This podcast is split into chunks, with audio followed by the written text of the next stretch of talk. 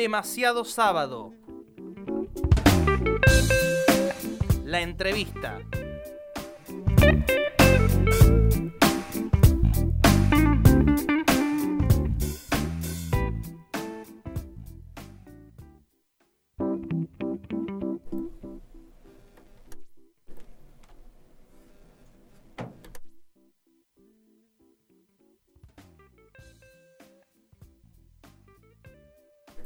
Llega el momento de la entrevista, demasiado sábado, y estamos con Lucina Jouli. Tenemos dudas, ¿se pronuncia Jouli, Jouli? Como más les gusta, hay ¿De gente qué que lo origen? pronuncia Jouli, Sí. Es francés. Ah, Entonces, en francés. realidad debería ser Julie. Julie. Bueno, vamos a pronunciarlo bien. Entonces Ajá, estamos con Lucina Julie aquí en el, en el piso y con Paulo Zambroni. ¿Cómo va? Buen día. Buen día, ¿cómo están? Bien. Muchas gracias por invitarnos. No, gracias a usted por venir un sábado tempranito. Nos hemos hecho salir de la cama. No sé qué hacen los sábados, si, si- si les gusta eh, eh, desayunar en- eh, entre las sábanas. eh, pero nos parecía importante hablar de, de educación. Eh, son integrantes del Centro de Estudio de Formación Educativa, ustedes.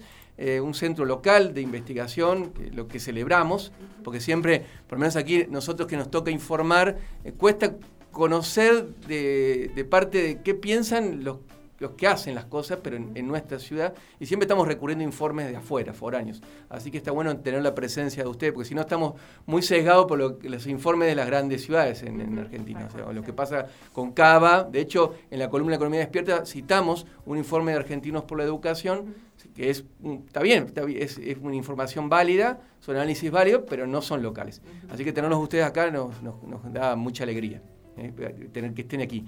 Eh, en la columna hablábamos del ajuste sistemático que viene ocurriendo con las partidas educativas, tanto a nivel nación como a nivel provincia, y cómo no se cumple con la ley de financiamiento educativo. ¿Ustedes qué ven al respecto?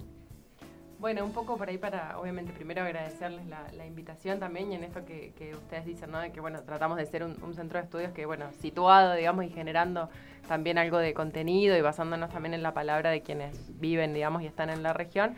Eh, y a su vez, bueno, obviamente también, ¿no? Como decís, tomamos los datos de, de los informes más generales porque, bueno, son también los que enmarcan y los que van también poniendo la agenda un poco, bueno, también obviamente, ¿no? Nosotros te- teníamos ahí, bueno, algunas notas y algunas cuestiones producidas donde veíamos viendo, ¿no? Que, que se viene generando una reducción, sobre todo en el, en el PBI que se invierte en educación en nuestro país. Si nosotros veíamos que en el 2016, perdón, era de 7,8 y en el 2020 pasó a ser de 5,1, ¿no? Entonces, Es bueno. tremendo. Sí, dos puntos, sí.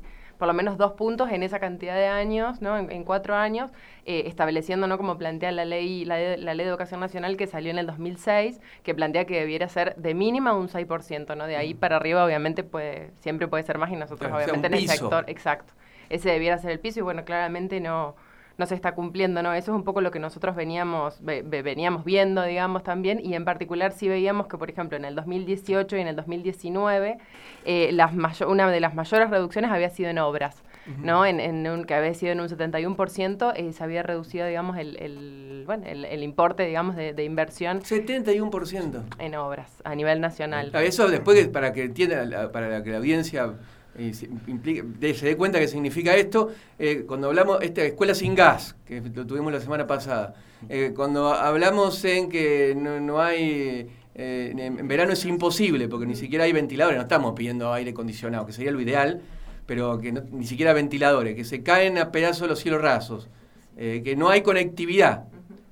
Porque la conectividad es una mentira en las escuelas, o sea, que funciona muy mal la conectividad. Entonces, eso implica eso. Sí, ahí de hecho otra área que fue muy bastardeada durante esos años fue todo lo que fue el área digital. Sirve en esto que vos decís, la conectividad. Eh, claramente el Conectar Igualdad fue un programa muy, muy interesante en su momento que fue di- discon- casi discontinuado, digamos. Se bajó nueve veces la cantidad de, de computadoras entregadas hacia el, el 2018. Eh, hubo una, una intención de, de, rea- de reavivarlo, revivirlo eh, en, esta, en esta gestión, pero fue lo primero que se recortó cuando vinieron los vencimientos de, del FMI, digamos. Y eso es importante remarcar, digo, cuáles son las condiciones del recorte, eh, que no son las mismas las condiciones de recorte del macrismo que la de la gestión actual. Eh, hay un, un endeudamiento muy grande, muy importante, y que de algún lado eh, tienen que salir esos fondos. Obviamente que no nosotros no consideramos que tiene que, ser desde, desde los sectores populares principalmente y el sector educativo en particular, eh, porque bueno, hay dos formas de conseguir eh, fondos, dijo García Linera en una de las últimas intervenciones que, que hizo públicamente, que es o sacándole de los ricos o sacándole de los pobres. La economía no es tan compleja como una las explica. Siempre, siempre se busca, o sea, siempre lo, el ajuste viene por el mismo lado, ¿no? Jaureche decía que si, si no, no entendían cuando te explicaba economía era porque te estaban... Ya metiendo el perro. Eh, metiendo el perro, gracias por intervenirlo.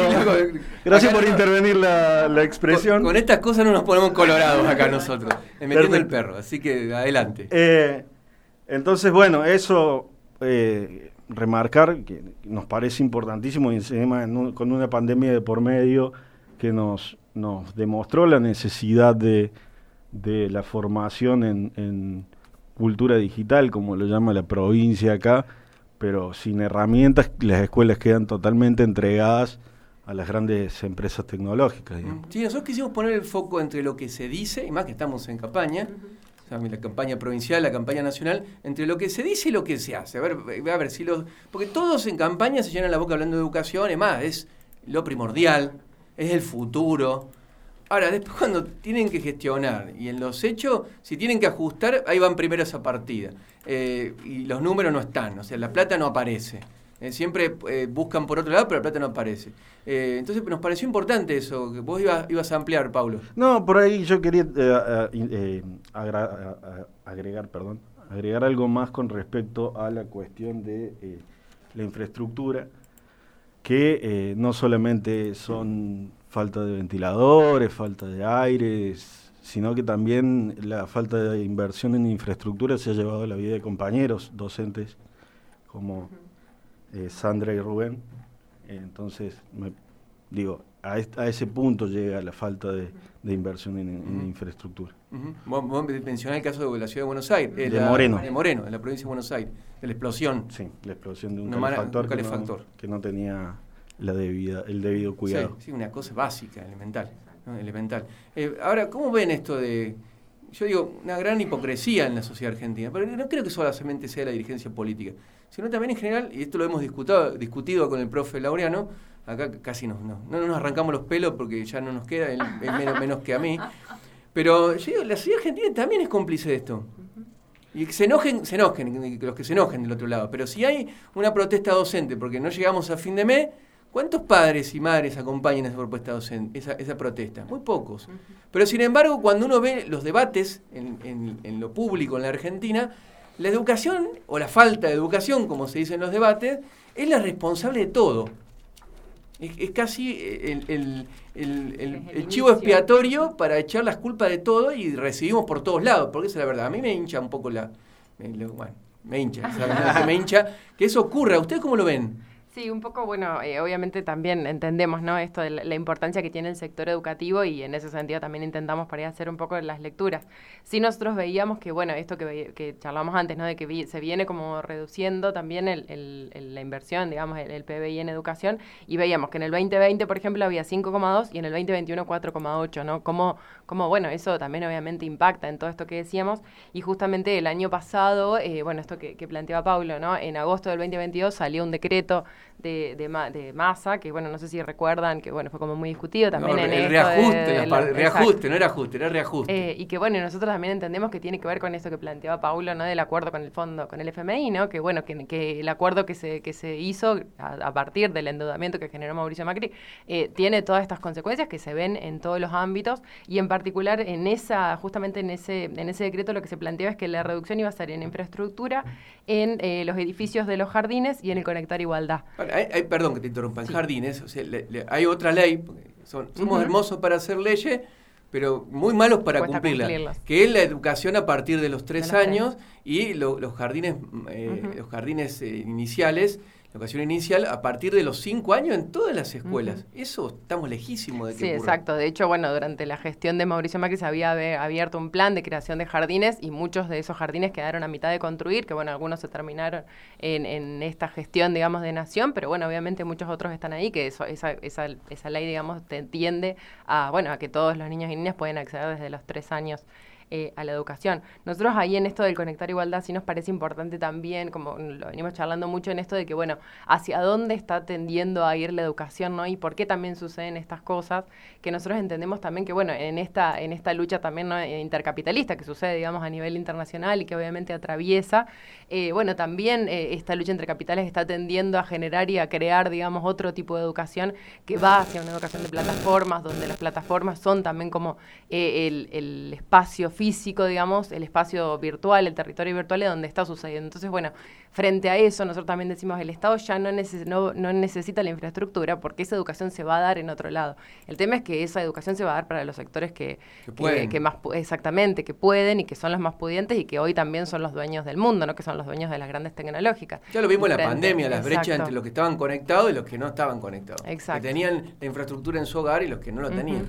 Entonces, bueno, frente a eso también qué pasa con los niños y las niñas que, que tienen que ir a las escuelas y que son, que obviamente son los, son los, somos, digamos, los sectores trabajadores, quienes sí vamos a necesitar de esas escuelas porque no vamos a poder acceder a esta educación de plataformas que van a plantear los grandes dueños del ¿Y mundo. ¿Qué pasa ¿no? en la actualidad? Y nosotros lo que vemos un poco es que hay, hay, hay ciertas estructuras que se están generando, al menos había, veíamos un caso eh, en Inglaterra, ¿no? obviamente es muy lejano, pero está sucediendo y no podemos tampoco ser como ajenos a lo que pasa ¿no? en, en el mundo, eh, donde estaban creando una escuela a través de los, eh, uy, perdón, de los, los visores 3D para, para eh, asistían a la escuela en el edificio físico, pero tenían clases a través de los, los visores, ¿no? Eh, No, me, me da gracia porque nosotros estamos con la tiza. Y nosotros también. Charlábamos un poco y decíamos, un tiempo más y no van a necesitar la escuela, eso va a poder suceder desde sus casas. Entonces, bueno, ¿no? ¿Cuánta inversión? Digo, la inversión en educación, claramente no, va- digo, no necesita Ahora es más lo mismo, el- es lo mismo la escuela que la casa. O sea, los vínculos que se generan a partir de la escuela, ¿no? el, el contacto con el otro, el aprender junto a otros, es, es igual que hacerlo en solitario en la casa. Es una visión muy capitalista esa, de decir, el individualismo puesto eh, en eh, al extremo, ¿no? ¿Cómo lo ven ustedes? Sí, a ver, yo creo que eh, no es lo mismo, pero el- la, la tecnología va, está empezando a suplir algunas cosas, donde con esto de la realidad aumentada, la realidad virtual, esas relaciones pueden existir más allá del el contacto que nosotros cono- conocemos como físico. Ya tenemos otras, otras generaciones que nacen con eso y, y esa es la relación que tienen, digamos. Eh, hay una, o sea, no hay que, que objetivar las cosas, digamos, no, es- no son objetos, sino que hay relaciones en esas cosas que, que, se, que se construyen y que eh, van a ir caminando. Yo creo que, la, que, el, que el capitalismo está generando la tecnología para ir mejorando esas cosas. Después podemos discutir las edades y en que se puede, en que no se puede por cuestiones más didácticas, Pero bueno, eh, la infraestructura la están generando, digamos. Eh, no sé si querés Sí, agregar no, que también digo, nosotros un poco lo que veíamos es por un lado esto, ¿no? De, de- de que lo es lo que plantean los grandes capitales y por el otro lado eh, el sector de, de los y las trabajadoras dando sus luchas por en general las, la- las paritarias docentes, ¿no? Los salarios docentes, que es un punto que también se toca, digo, ¿no? En esto de, el, el- el- la- el tema que, que planteaban ustedes, ¿no? Con la inversión educativa. Bueno, los salarios docentes en nuestro país que además está federalizado y que a su vez, eh, bueno, Nación hace un planteo, pero después cada provincia lo revisa veíamos que sucede, digamos, en Córdoba, en Salta, en diferentes provincias que se viene dando, digamos, eh, esta lucha eh, por, por el salario docente y que, bueno, es algo constante y que también pasa, digamos, ¿no? En, en, todas las provincias que, bueno, los salarios no están alcanzando eh, para, para llegar a fin de mes. Los freno ahí un poco para profundizar, ya un, poco ya que, que nombraron Córdoba, para profundizar en lo que pasa en Córdoba. Por ejemplo, en, en, e- en esta semana lo- los sectores sindicales denunciaron que el gobierno de Córdoba incumple la paritaria nacional, una cosa que, que, que de comprobarse así sería gravísima y lo hemos visto los docentes que hemos recibido menos en nuestro, en nuestro incentivo. Y asimismo, bueno, Incentivo es una parte del salario Exactamente. una parte Bien. del salario docente que se, se cobra después Claro, con fondo de nación. Con fondos y, de y- nación. claro, eh, y bueno, y aparte o- otra cuestión es que, que, que posiblemente el gobierno de Córdoba incumpla en el financiamiento educativo y que se ve manifestado en las escuelas sin gas, en las cuestiones que veíamos, eh, no, sé, no, so- no solamente en salario docente, sino en otras cuestiones. ¿Qué, ¿Cómo observan la realidad educativa en el sentido de financiamiento educativo en la provincia de Córdoba? Sí, yo creo, eh, o sea, creemos, como por ahí yo digo yo, pero el yo supera, digamos. Show, show. Jouli, y también. no, em, no, nosotros planteamos, de hecho hay un, un escrito nuestro sobre el vaciamiento educativo como nueva normalidad y como ejemplo Córdoba. Lo leen, está, está- está en el Instagram. Para quien quiere llegarse, Cefoped en Instagram está el texto. Bien, eh, ahí eh, planteamos algunos datos, eh, principalmente estos, eh, salario docente, infraestructura y cómo, cómo se financiariza y qué reunión está habiendo de la provincia con fundaciones y empresas para generar una nueva infraestructura también. Básicamente, el salario docente en Córdoba sufrió, como todo el país, de dos pandemias. Una la del endeudamiento, la otra de- del COVID. Básicamente en el 2010, entre 2016 y 2019 el salario docente en Córdoba bajó un 25%. Ujú. Y en la segunda pandemia, que es la, la, de- la- la del COVID, tuvo otro golpe con un 7% menos. Bien, en el medio una ley jubilatoria nueva también, como para agregar un dato. Em, eso en cuanto a salarios, en cuanto a infraestructura, durante los últimos 10 años ha ido bajando, no solamente en términos reales, sino en términos nominales. O sea que Ajá. O sea, es más grave. Gravísimo. O sea, si uno ve los números, eh, ve que baja y encima si lo compara con el, el nivel de inflación, están por el piso, dirá- digamos. Eh, eso. Eh, después también analizamos que muchas de, mucha de la infraestructura nueva que genera la provincia eh, no son arreglos de lo viejo, sino que generan nuevas, nuevos lugares en las escuelas, por ejemplo, con, con los programas Aurora, Mm. eh, o con las eh, escuelas nuevas, principalmente para los PROA, que es como lo más nuevo que ha generado la provincia, y que ese financiamiento proviene de eh, capitales extranjeros, de bancos extranjeros, principalmente de eh, un banco alemán, que se llama el Deutsche Bank, y del BBVA. Eh, esos son los principales financistas de la provincia para lo que son eh, la infraestructura ¿Y educativa. eso, y eso qué, qué- qué genera tener esos eh, financistas? Era lo próximo que iba a plantear. adelante, adelante. Porque en una comparación del presupuesto provincial entre el 2010 y el 2023, podemos ver que, por ejemplo, el gasto social, de servicios sociales que la provincia brinda a los sectores populares, en esos 13 años bajó un 7%, cuando los servicios económicos de pago de deuda subieron un 12%. Ujú. Mm.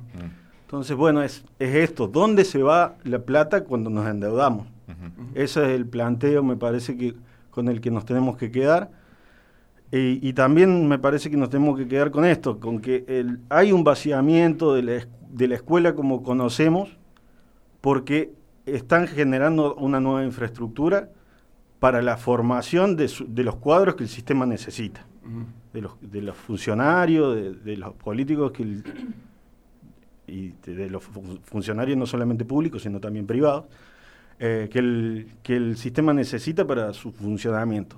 Las escuelas como las conocemos pueden seguir funcionando y pueden seguir existiendo, pero para, a- yo le, le digo para atajar pollo, digamos, para eh, resolver problemas sociales, más que todo, cuando la, la formación, como, como la llamamos, o como, o como se llama, por ahí pasa por otro lado. Estamos dialogando con Lucila Jouli y Jouli, Ju- Juli, eh, y con Pablo Zambroni del Centro de Estudios y Formación Educativa. Sí, estamos en una educación, es lo que viene pasando en la Argentina, es una Argentina partida. Sí, estamos también frente a una educación, o, o ya entrando en una educación, o dentro ya, dentro, una educación muy fragmentada entre la educación para los sectores que, que, que más tienen, la educación para los sectores medios y la educación para los sectores que menos tienen.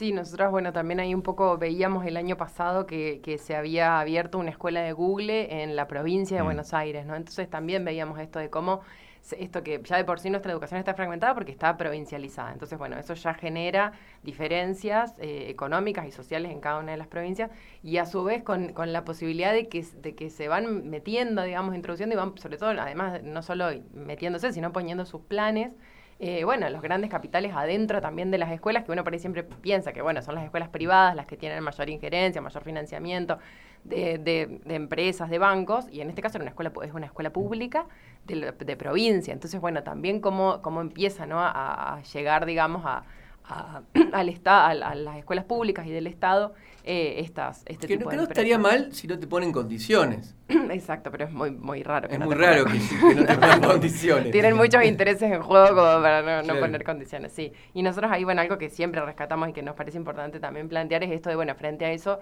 la lucha del sector de los trabajadores, ¿no? Que, que es algo que, que sucede, que se viene dando y que se viene gestando y la importancia, ¿no? También de, de estar en las calles. Nosotros también siempre planteamos esto de que utilizar, digamos, ¿no? la, la conectividad y las herramientas y los dispositivos tecnológicos para, para producir ¿no? en, en ese, en ese espacio, en ese territorio virtual, para conectarnos, para circularnos, para, para, para estar, para generar esa red, pero después también salir a las calles, hacer las luchas, dar los reclamos, porque entendemos que también es ahí donde realmente se va a generar y se va a condensar también ¿no? esa fuerza para generar transformaciones.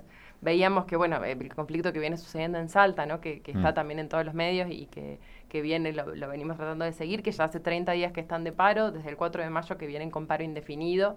eh, y bueno, y justamente eh, veíamos que ya hay 19 detenidos por parte, de, obviamente, de, de- de las fuerzas policiales, pero a su vez hubo, y a su vez hubo una marcha de 20 cuadras de gente acompañando la lucha del sector de salud y educación. Entonces, bueno, también decíamos, es esa potencialidad que se genera en la calle la que realmente va a poder generar alguna transformación. Hay, hay una omisión o un silencio, eh, al menos de, de gran parte de los gremios docentes, con respecto a esta situación que estamos eh, mostrando aquí en el programa, que ustedes nos trajeron para ampliar.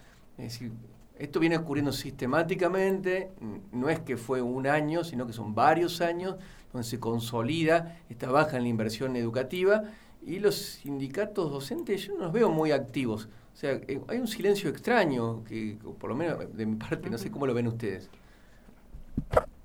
En, en realidad lo que nosotros vemos es que eh, algunos, eh, sobre todo la Central de Trabajadores de la Educación, está planteando que no se viene cumpliendo la ley y está planteando que eh, en realidad se necesita más presupuesto. Están planteando que eh, en, eh, en realidad se tendría que llevar el- la ley al 8%. Sí.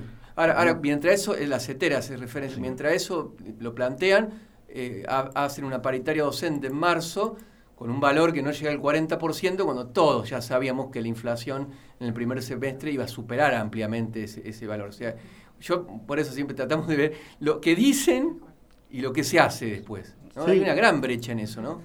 Sí, eh, en realidad hay bueno, inter- muchos intereses en juego. Eh, durante las- los últimos meses, la- las paritarias, nosotros tenemos que, eh, los datos que ha, ha habido eh, un pequeño aumento de, la recuperación del que decíamos del 7% que había bajado. No, obviamente no alcanza. Eh, obviamente no está, la mayoría de los salarios están por debajo de la canasta de la canasta básica y eso hay que seguirlo planteando. También hay- me parece importante seguir planteando que, y por ahí esto se plantea mucho menos, que hay un disciplinamiento hacia lo- la movilización de los docentes. Eh, hay un disciplinamiento eh, con los descuentos de los días de paro, hay un disciplinamiento con la persecución a los directivos para declarar quiénes hacen paro. Bueno, en Salta se sancionó una ley. Hay preso en Salta. eh, vamos- no, no, pero aparte se ya el disciplinamiento Hacia- ya a- es, es como más, más explícito. Hacia eso iba, digamos, hay, una ley que, que- que condena, digamos, la movilización. hacia eso iba, digo, en Córdoba eh, sufrimos esto, Y, en, y en Córdoba, y aparte de eso de la ley, en Córdoba se está charlando. ¿no? Viste, puede ser también una sorpresa acá. sí, sí. Eh, por ahora sufrimos esto. Digamos, O sea, eh, descuento los días de paro. Descuento del día de paro, persecución para que los de- directivos declaren quiénes hacen el paro, con roles y todo eso, en lo que nosotros llamamos un sistema de hipervigilancia, de soft power, en términos de, de redes. Eh, y también lo que decía Luciana con respecto a Salta, que no es menor porque, eh, bueno, hubo 19 detenidos, hay una ley eh, antimovilizaciones populares que fue votada ayer con un, vo- un voto a favor en Senado. Y no es menor porque hace mm, también, en, no sé si esta semana o fines del anterior, en Perú también se, se votó una ley antimovilizaciones populares que, eh, que viene a tratar de frenar todo el estallido social de Perú. Días, días después que también se habilitó eh, el entrenamiento, entre comillas, de tropas estadounidenses en tierra, en tierra peruana.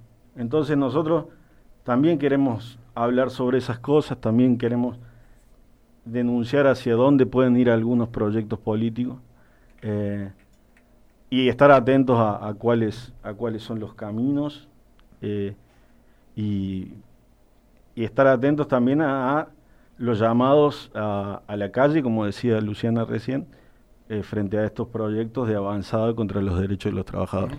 Bueno, eh, ¿algo para cerrar? Sí, no, en realidad, agrega- ah, no, agregar que nosotros formamos parte del Centro Latinoamericano de Análisis Estratégico, eh, que bueno, que desarrolla diferentes notas, di- diferentes producciones y demás, por supuesto, teóricas, y bueno, ahí un poco, sobre todo Casiaboy y Jiménez, caracterizan un poco este momento actual y donde eh, dentro de las características plantean, ¿no? Esto de un estado policíaco global que nosotros entendemos que tiene que ver un poco también con esto, ¿no? Con, con la mirada que tienen los proyectos, sobre todo de, de- de la derecha y neoconservadores, eh, de bueno, de, de controlar y de no, no generar que, que podamos salir a las calles y dar, digamos, esas luchas y bueno, todas estas estas formas que están usando, ¿no? De, de, de parar ¿no? nuestra nuestra lucha en la calle, bueno, es parte, ¿no? De esos proyectos, así que bueno, da- Bueno, ahí eso. aclaro para los oyentes y las oyentes que eh, el Centro Latinoamericano de Análisis Estratégico, si entran, si entran al internet de CEFOPET, hay un link que, que lleva a una nota. Publicada en el Centro Latinoamericano que le escribe Luciana Jouli y Mayra Pedraza sobre lo que hablábamos recién de la escuela pública de Google. Y yo te decía Lucina y es Luciana. Sí, bueno, Lucina, Luciana. así que, No Luciana, bueno, gra- muchas gracias por haber estado acá para ayudarnos a eh, conocer lo que pasa en los hechos, más allá de los discursos. Cada vez hay que ser más cuidadoso con esto y hay, hay que prestar más atención, las antenas más paradas para ver que si lo que se dice tiene que ver con lo que se hace. Exacto, esa es, creo que es la tarea ¿no? que tenemos también hoy, que hay, que hay tanta información dando vuelta, que circula tanto, tanto, tan- tanta opinión también, ¿no? Bueno, tratar de venir un poquito más con, con los hechos para, bueno, basarnos en esos hechos para avanzar en la realidad. Así que, Bueno, gracias. Toda la, informa- la información la encuentran en el Instagram del Centro de Estudios y Formación Educativa. ¿no? Ahí pueden, eh, vamos a deburrarnos ahí con los... Sí, con- de hecho lo pueden encontrar si entran en nuestro Instagram arroba demasiado sábado, recién subí una historia donde están arrobados y pueden encontrar ahí información. Y vamos a estar compartiendo a través de Spotify esta entrevista. Gracias y buen fin de semana. Muchas gracias a ustedes. Pasó Pablo Zambroni y Luciana Jolie por eh, Demasiado Sábado contándonos sobre la realidad de la educación en Argentina y en particular en la provincia de Córdoba.